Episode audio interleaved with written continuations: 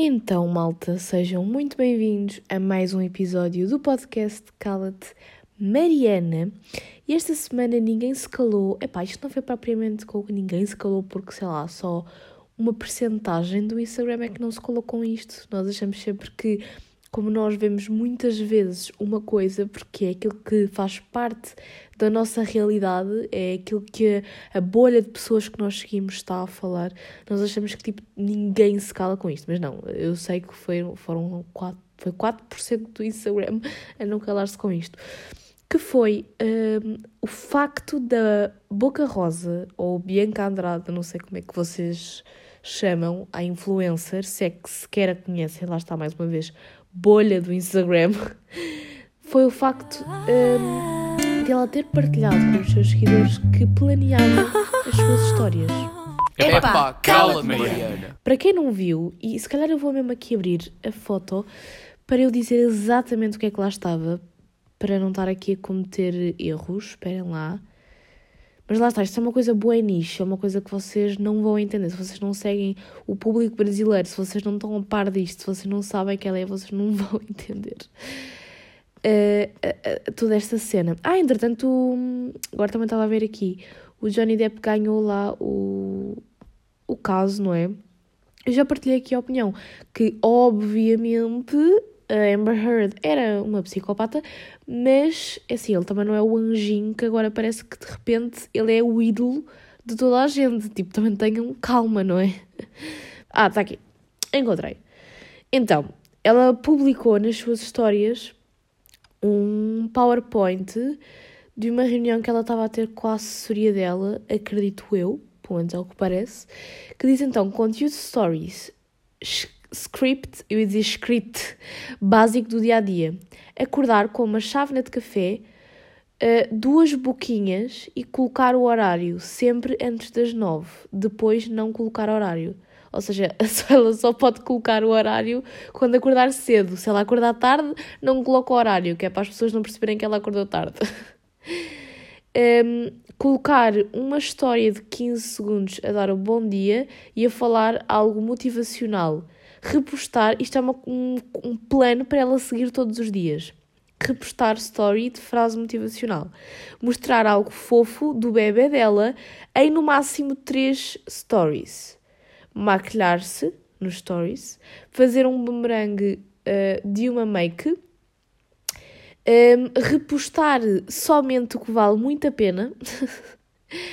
Fotos estilo Pinterest com hora e localização repostar uma análise de marketing, boa noite com frase de pensamento.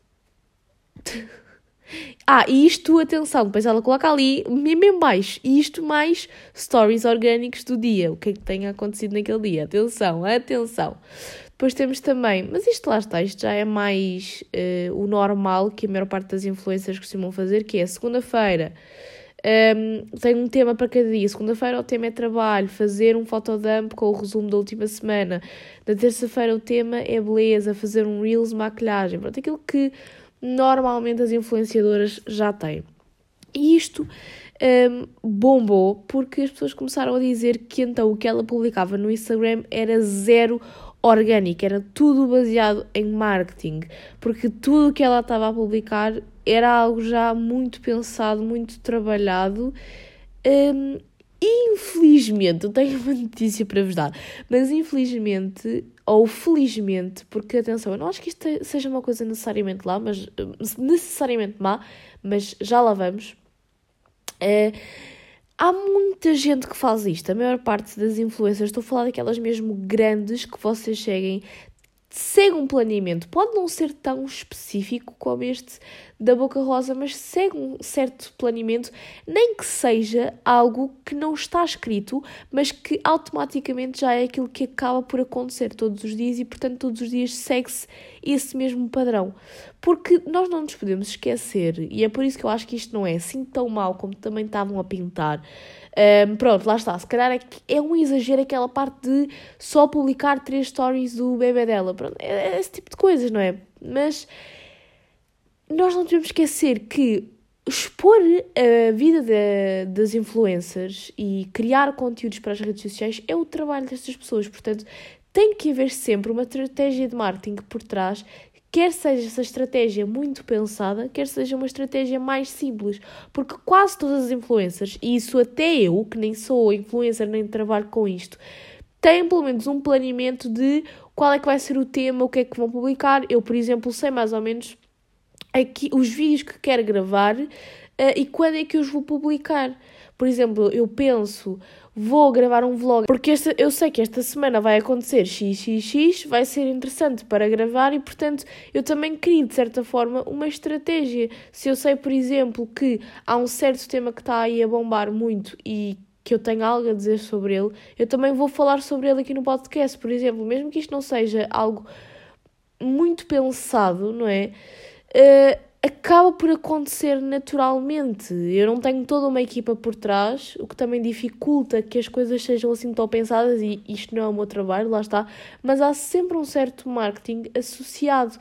Acho que o mal dela foi ter mostrado isso. Eu acho, eu tenho a teoria de que ela mostrou isto tudo porque vai lançar, e não é só minha, já vi muita gente também dizer isso, de que ela vai lançar então um curso de marketing e para mostrar o sucesso dela. E portanto ela vai, lá está, isto também é marketing, vai mostrando, vai dando um cheirinho um, de, daquilo que ela costuma fazer e do sucesso que tem a partir disso, um, para depois no final vir com o grande curso e pronto, acaba por ser uma forma de promover o curso dela. No entanto, se calhar estar a partilhar, isto não foi a melhor estratégia.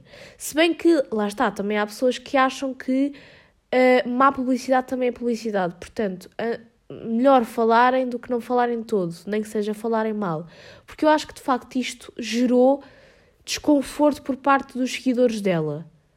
Porque nós estamos no Instagram não sei se é só por isso, mas também é para ver um bocadinho de coisas orgânicas e com que nós nos possamos relacionar, não é? E se de repente começamos a perceber que todas as pessoas que nós seguimos têm uma estratégia por trás, não é?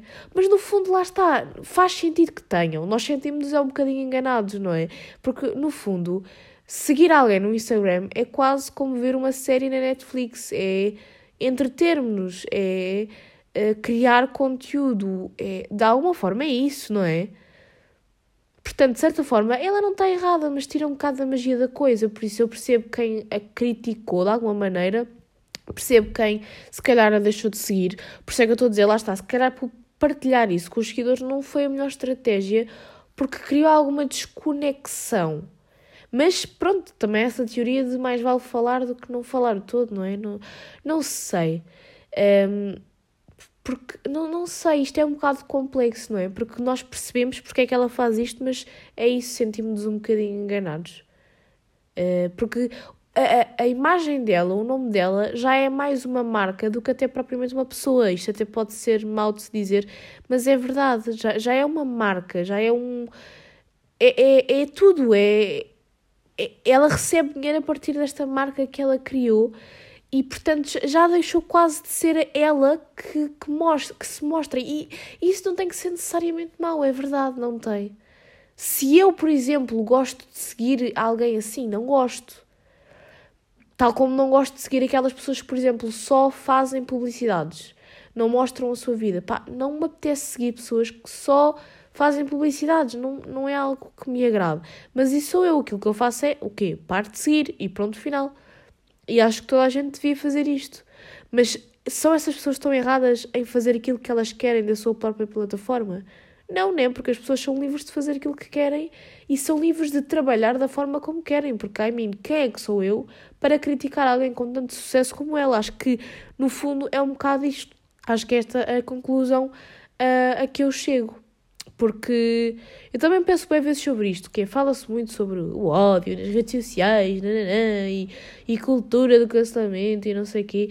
Aquilo que eu mais penso quando isto me vem à cabeça, que nós sabemos que é mau, tanto para influenciadores como não influenciadores, porque hoje em dia tu basta teres uma conta nas redes sociais e qualquer pessoa tem uma conta nas redes sociais para seres alvo de crítica, pode não ser de forma tão direta porque tu não estás a expor tanto a tua vida, mas pode ser tipo pessoas verem as tuas histórias, ficarem com inveja e pá, pensarem mal de ti, falarem mal de outras pessoas, falarem mal com outras pessoas sobre ti.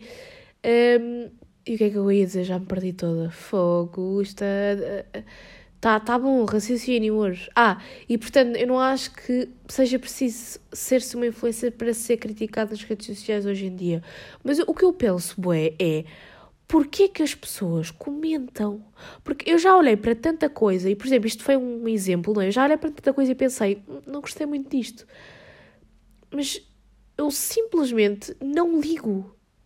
Tipo, eu nunca, eu juro, eu já vi tanta porcaria no Instagram, tanta coisa que eu não concordava, e eu nunca me senti no direito ou com vontade de comentar o que eu estou a pensar, nunca.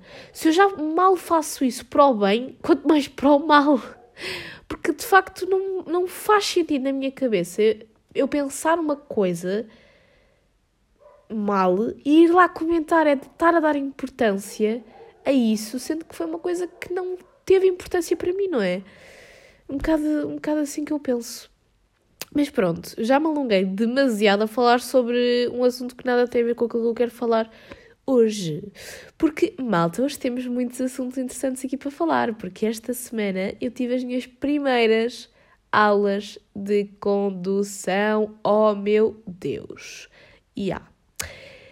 Vocês já sabem que era suposto ter tido na semana passada, mas entretanto a minha instrutora apanhou Covid e também eu apanhei Covid, entretanto, portanto também está tudo bem. uh, e então, como é que correram, malta? Olhem, eu andei logo nas duas aulas, eu achava que na primeira ia ser só conversa e a maior parte da aula foi conversa, foi tipo ela explicar-me as cheiras do carro, o que é que era cada coisa, o que é que se tinha que fazer assim que se entrava no carro, e ajustar os espelhos, e ajustar o assento e não sei o quê, nananã. Um, e portanto foi uma boa parte da aula isso. E nos últimos, sei lá, 15 minutos, 10 minutos, para aí, foi andar um bocadinho com o carro. E eu estava cheia de medo, vocês não estão a perceber, eu estava mesmo a tremer. E por cima o carro estava uh, estacionado de frente logo para a rua principal. Então eu tinha que descer com o carro e virar com o carro logo para a rua principal numa hora de ponta. Portanto, eu estava cheia de medo. Senti-me muito mais segura do que quando conduzi com o meu tio no verão, porque com ele eu basicamente estava sempre a travar porque estava cheia de medo. E ali tu sentes-te mais segura porque tu estás, primeiro estás com uma instrutora, estás com alguém que também tem pedais, não é? Portanto, pode travar a qualquer momento, pode estar ali para te ajudar, não é?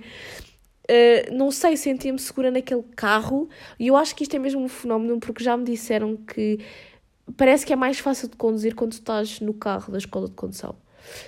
Por isso, já, yeah, não sei. Porque sinceramente, tipo, estas duas aulas até correram bem, eu senti-me mais ou menos confortável, mas nunca na vida eu agora iria pegar, por exemplo, no carro do meu pai, percebem? Não me sentiria confortável para tal. Parece que é, um, é mesmo um fenómeno. Uh, e portanto, demos ali uma voltinha e eu apercebi-me que eu faço uma coisa que normalmente pessoas que estão com medo de conduzir não fazem, que é eu, eu tiro as mãos do volante. Porque eu vou explicar, eu não conseguia fazer muito bem as rotundas, não é? Porque eu não tinha. As sim, rotundas também está incluído nisto, mas não conseguia fazer muito bem as curvas porque eu não sabia quanto é que tinha que virar, estão a perceber? Então ela dava-me ali um, um ajeitozinho no volante e quando ela dava esse jeito no volante, eu tirava as mãos do volante, porque eu assim, bem, vou deixá-la fazer a curva sozinha, tipo, não vou estar aqui a trabalhar com as mãos. E ela ficava tipo, Mariana, tu não podes tirar as mãos do volante. Como é que alguém está com medo de conduzir e vai-me tirar as mãos do volante? Pronto, foi assim a, a pior cena. Uh, agora acho que na segunda ela já consegui fazer melhor as curvas. Ela diz que eu consigo manter o carro até bastante direito e a ir em linha reta, que é uma coisa que normalmente uh, as pessoas não conseguem fazer muito. Uh, o meu problema agora, e é aquilo que eu acho que tipo, pronto, é o problema de quase toda a gente quando começa assim a conduzir, e principalmente se nunca tinha conduzido antes, é mesmo a questão das mudanças, que uma pessoa no início ainda fica um bocado confusa, e tipo, quando é que tem que travar um bocadinho e acelerar um bocadinho mais, e Pronto, é esse tipo de coisas que agora se tem que ir trabalhando, mas eu acho que tenho muito tempo para trabalhar isso ao longo das 32 aulas que eu vou ter. Por só de pensar naquilo que eu tenho pela frente, mas espero de facto melhorar. E nesta segunda aula, que eu tive a segunda aula hoje, eu já andei muito mais, andei o tempo todo da aula, que foi uma hora, uh, e imaginem, eu tenho ainda um bocado de medo mas já estou muito mais à vontade. E eu acho que isto vai ser um sentimento que ao longo do tempo vai. Porque eu estava mesmo com muito medo. Eu não sei explicar. Eu tinha medo de atropelar alguém, eu tinha medo de ter um acidente, eu tinha. Pá, uh, e obviamente que tipo, vou ter medo, provavelmente da primeira vez, por exemplo, que eu andar sozinha, mas eu sinto que isso é uma coisa que eu vou conseguir trabalhar, porque eu achava que não ia conseguir de todo.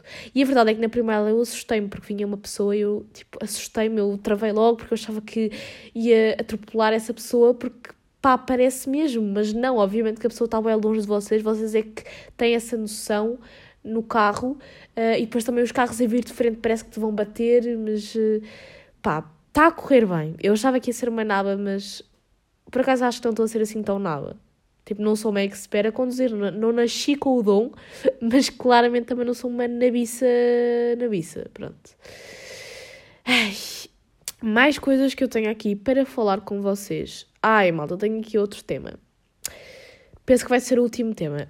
Porque assim, eu mudei a minha opinião, como vocês sabem, a minha opinião está sempre a mudar. Há coisas que eu digo aqui no podcast que no dia a seguir eu já não me identifico nada. E eu tinha falado com vocês, porque eu estava a ler livros que se relacionam com isso, tinha falado com vocês o que é que eu faria se soubesse que tinha só 24 horas de vida.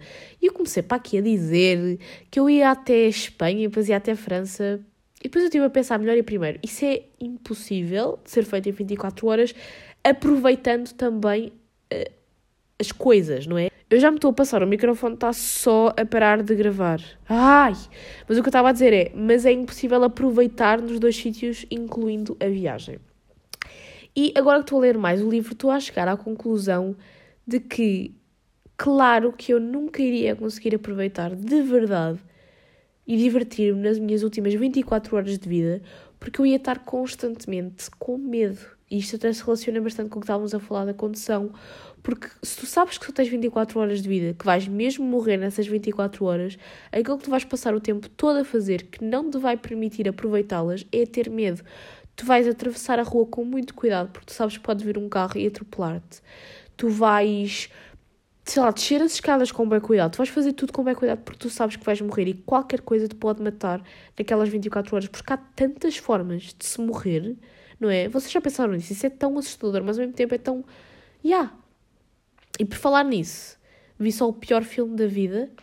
Uh, estou a dizer por falar nisso porque no filme ela morre da maneira mais estúpida possível, mas mais estúpida, portanto, há de facto várias maneiras de morrer e algumas são mesmo estúpidas, tipo, estás na casa de banho, escorregares, caíres, uh, bateres com a cabeça na sanita e morreres, não é? Eu espero que quando eu morrer, ao menos eu tenha uma morte épica. Eu acho que é por isso que eu não tenho medo, tipo, de ir a montanhas russas, nada dessas coisas, porque eu penso, pá, se for para morrer aqui, que é, tipo, o pior dos cenários que me pode acontecer, né? Quer dizer, se calhar podia ficar em coma, podia ficar paraplégica. Mas sei lá, se é para me acontecer alguma coisa de mal, que seja a, fazer uma coisa épica. Porque eu não quero chegar ao céu ou ao inferno ou o que é que raio haja depois da morte, me perguntarem como é que eu morri e eu dizer morri porque escorreguei na casa de banho e bati com a cabeça na sanita. Isso é tipo das piores mortes de sempre. Mas já, estou a fazer dar spoiler do filme porquê? Porque é mesmo para não verem. Como eu já disse, é o pior filme de sempre. Chama-se Afterlife of a Party ou qualquer coisa do género, está na Netflix. E eu ainda pensei, neste tema parece-me ser interessante porque é exatamente aquilo que eu falei no podcast e eu ando a ler sobre isto e é nojento. Basicamente, tipo, ela morre e depois dela morrer, ela está numa espécie de, de uma zona intermédia em que se vai perceber se ela vai para o inferno ou se vai para o céu. Uh, e ela só pode sair dali se ela resolver todos os assuntos pendentes que tem com as pessoas em terra. Então o filme todo é basicamente. Eu não acabei de ver o filme, ok? Aquilo era tão mal que eu não acabei de ver. Era basicamente ela tentar perceber como é que iria ajudar as pessoas ainda em terra, pessoas com quem ela tinha deixado coisas por resolver. Mas é mesmo parvo, tipo, não vejam. Eu que não consigo deixar nada a meio, não acabei de ver o filme.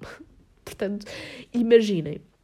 Mas ainda voltando àquilo que nós estávamos a falar, de aproveitar as últimas 24 horas, também me apercebi que se calhar não vale a pena estar a tentar aproveitá-las, indo viajar, indo a sítios, porque as pessoas fazem toda a diferença e são de facto as pessoas que tornam essas últimas 24 horas as mais espetaculares de sempre. Mesmo.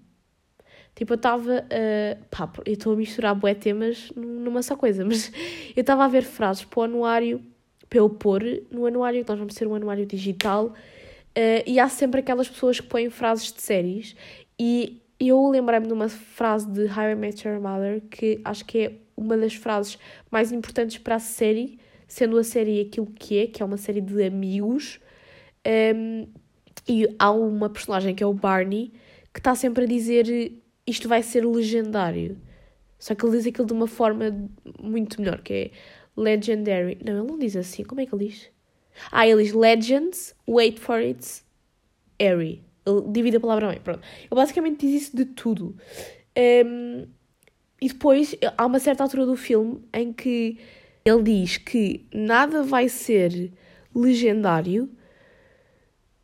Não é. Calma, agora é que eu estou a pensar. Não é legendário, é lendário, não é? Porque legendary é em inglês. Nós não dizemos legendário. Mas mesmo lendário é uma palavra bem estranha de se dizer em português. Fica muito mais bonito em inglês. Mas pronto, não interessa. Eu não sei se legendário existe ou não, ou se é lendário. Pronto, nada vai ser espetacular se não for feito com os teus amigos. Ou se os teus amigos não estiverem lá para ver. E essa é a maior verdade. Não se aplica necessariamente só a amigos, mas a família, a todas aquelas pessoas que te querem bem e que tu também lhes queres bem. Uh, e acho que é mesmo verdade, porque acho que das piores sensações de sempre deve ser passar as tuas últimas 24 horas sozinha, sem ninguém, nos seus próprios pensamentos, a seres consumida por uma data de emoções. Eu acho que sim. Portanto, de facto, eu acho que seriam as pessoas que fariam toda a diferença nestas 24 horas e qualquer coisa que eu fizesse com elas, eu acho que até seria mais interessante fazer-se coisas mais simples do que até estar a ir de um lado para o outro, a tentar aproveitar tudo ao último segundo, um, porque seria muito mais especial fazer uma coisa mais simples, mas que fosse algo que te permitisse partir em paz. Tipo, sei lá, jogar um jogo de tabuleiro com a tua família. Tipo, a melhor cena de sempre para se fazer, para se aproveitar as tuas últimas 24 horas. Porque se calhar até algo que tu no dia a dia nem pensas, porque nós quando pensamos em aí, bora aproveitar, a vida é só uma, normalmente é quando é para fazer bosta, né? Normalmente é quando é para hum, fazer alguma loucura e não para fazer as coisas mais simples do nosso dia a dia. Mas às vezes são essas coisas mais simples que tornariam tudo completamente diferente e são é essas coisas mais simples que nós devemos dizer bora fazê-las porque a vida é só uma. Porque imaginem, dizer que nós amamos os nossos pais, dizer-lhes que nós os amamos, é, não é uma coisa grandiosa, não é uma coisa maluca, mas é uma coisa que nós devíamos fazer porque a vida é só uma e nós nunca sabemos quando é que ela acaba, não é? E nós esquecemos das coisas mais simples. Nós lembramos-nos logo das grandiosas, mas esquecemos das mais simples e em como elas são significativas para nós. Se calhar até muito mais do que eu propriamente ir à Espanha e depois ir à França e aproveitar e não sei o quê. Se calhar um, uma simples tarde a jogar Cluedo com as pessoas mais importantes para mim seria muito mais significativo. Porque nós tendemos a descartar essas coisas mais simples, não é? Fica aqui a reflexão quantas vezes é que vocês já pensaram a vida é só uma, tem que a viver em momentos simples. Quantas vezes é que vocês já pensaram isso? E muito provavelmente vocês fazem mais loucuras do que dão valor e de facto importância às coisas simples. Provavelmente dão mais valor e mais. Percebem o que é que eu estou a dizer? Dão mais ênfase às coisas grandes na vossa vida. Yeah. E se calhar se eu vos perguntasse também quais foram os melhores momentos da vossa vida, e isto foi uma coisa que eu também já falei aqui no podcast, eu lembro-me, vocês responderiam sempre as coisas grandes e nunca os momentos mais simples, sendo que provavelmente vocês sentiram-se melhor até nos momentos mais simples, porque sentiram aquela paz interior que é uma coisa única. Eu acho que faz de facto sentido e foi aquilo que eu, em que eu pensei esta semana, depois de ler um bocadinho mais este livro, estou a ler assim aos poucos. Um, não sei, malta, tipo, os últimos tempos são basicamente o dilema na minha cabeça de estudar já para o exame e fazer já aquilo que já tenho boeda atrasado, porque eu fiz todo um planeamento para o exame e já tenho imensas coisas atrasadas, ou descansar, porque também preciso descansar e também preciso de dias para descansar. O meu cérebro está constantemente neste dilema porque não quero deixar muita coisa em atraso, mas também não quero só estudar e não descansar, estão a perceber? Então a minha cabeça nem tem tido tempo para ver muitas séries e muitas outras coisas, porque está ocupada a pensar se vai ou não estudar. Eu demoro mais tempo a pensar se vou ou não estudar do que depois, de facto, a estudar ou a descansar. Mas por acaso, agora que falei nisto, eh, como eu vos tinha dito no último episódio, vi então a segunda temporada, segunda não, a quarta temporada de Quem Matou Sara e é a última, penso que aquilo já foi o final da série, que não haverá mais nada a acrescentar. Eu tinha-vos dito que era a segunda temporada, show, mas é porque é a nova temporada, pronto, não era, era a segunda, era a quarta, acho eu. Um, e o que é que eu achei? Pá, a série descambou completamente. As séries têm sempre este defeito, principalmente séries da Netflix, que até ganham alguma famazinha, têm sempre este defeito. Porque imaginem, a série começa como uma daquelas séries de alguém morre e tem que se descobrir quem é que matou essa pessoa. Um conceito muito simples, já feito várias vezes, que podia ter vários plot twists e ser muito interessante, mas eles tornaram aquilo numa coisa absurda, numa teoria da conspiração absurda que não faz qualquer tipo de sentido. Quando aquela série no início tu pensas até que aquilo vai ter algum sentido, que aquilo, pronto, quem matou ela terá razões para tal e lá está, aquilo estava bem feito na primeira temporada porque a cada episódio que passava tu acompanhavas a perspectiva de uma pessoa e tu a cada episódio achavas que podia ter sido essa pessoa. Tu literalmente na primeira temporada desconfiavas de toda a gente que esteve presente naquele dia. Toda a gente. Mas depois, de repente, aquilo dá para ali umas viravoltas que eu digo-vos, esta temporada, a cada episódio acontecia um plot twist, a cada episódio, às vezes aconteciam dois por episódio, coisas estúpidas que nunca aconteceriam daquela forma na vida real e que tornaram a série muito parva. É aquilo que eu tenho para dizer. E eu sinto que esta opinião é um bocado partilhada por toda a gente, porque eu, quando comecei a ver aquela série, achar que ia ser do género policiais, que é uma coisa que eu gosto muito de assistir, e de repente aquilo tornou-se numa teoria da conspiração absurda. Pá, yeah. Eu até percebo que eles também tornaram a coisa tão absurda um bocadinho para sensibilizar para, por exemplo, a homofobia e pronto, quem percebe, quem vê a série acaba por perceber isto e até num mês como o que estamos, não é? Happy Pride Month for everyone out there. Uh, faz sentido, mas ao mesmo tempo não era preciso apatetarem tanto, não era preciso morrer tanta gente, morreu imensa gente, tipo, não era necessário também morrer tanta gente, não sei. Agora, o final em si, o, nós acabamos por perceber exatamente o que é que aconteceu à Sara. O que aconteceu à Sara nem está assim tão mal. Eu até gostei dessa parte. Agora, o problema é o resto, tudo o resto, toda a construção da série, não, não, não foi, não, não teve lá. Pronto. Uh, é o que eu costumo dizer. Ver, ver, não perdem nada. Mas também, se não verem, também não perdem. É um bocado, é um bocado esta conclusão a que chegamos. Mas pronto, malta. Então, o, eu já ia dizer o vídeo. O podcast foi este. Eu espero muito que vocês tenham gostado. Espero que tenham uma semana incrível. E agora é que eu me estou a perceber que quando este episódio sair, vai ser segunda, terça-feira acabam as minhas aulas e eu estou a viver os meus últimos dias de secundário. Yeah. E é isto. é só isto que eu tenho para dizer, porque eu nem sei como é que eu hei de reagir a esta informação mesmo. Mas havemos de falar disto no próximo episódio. Tchau!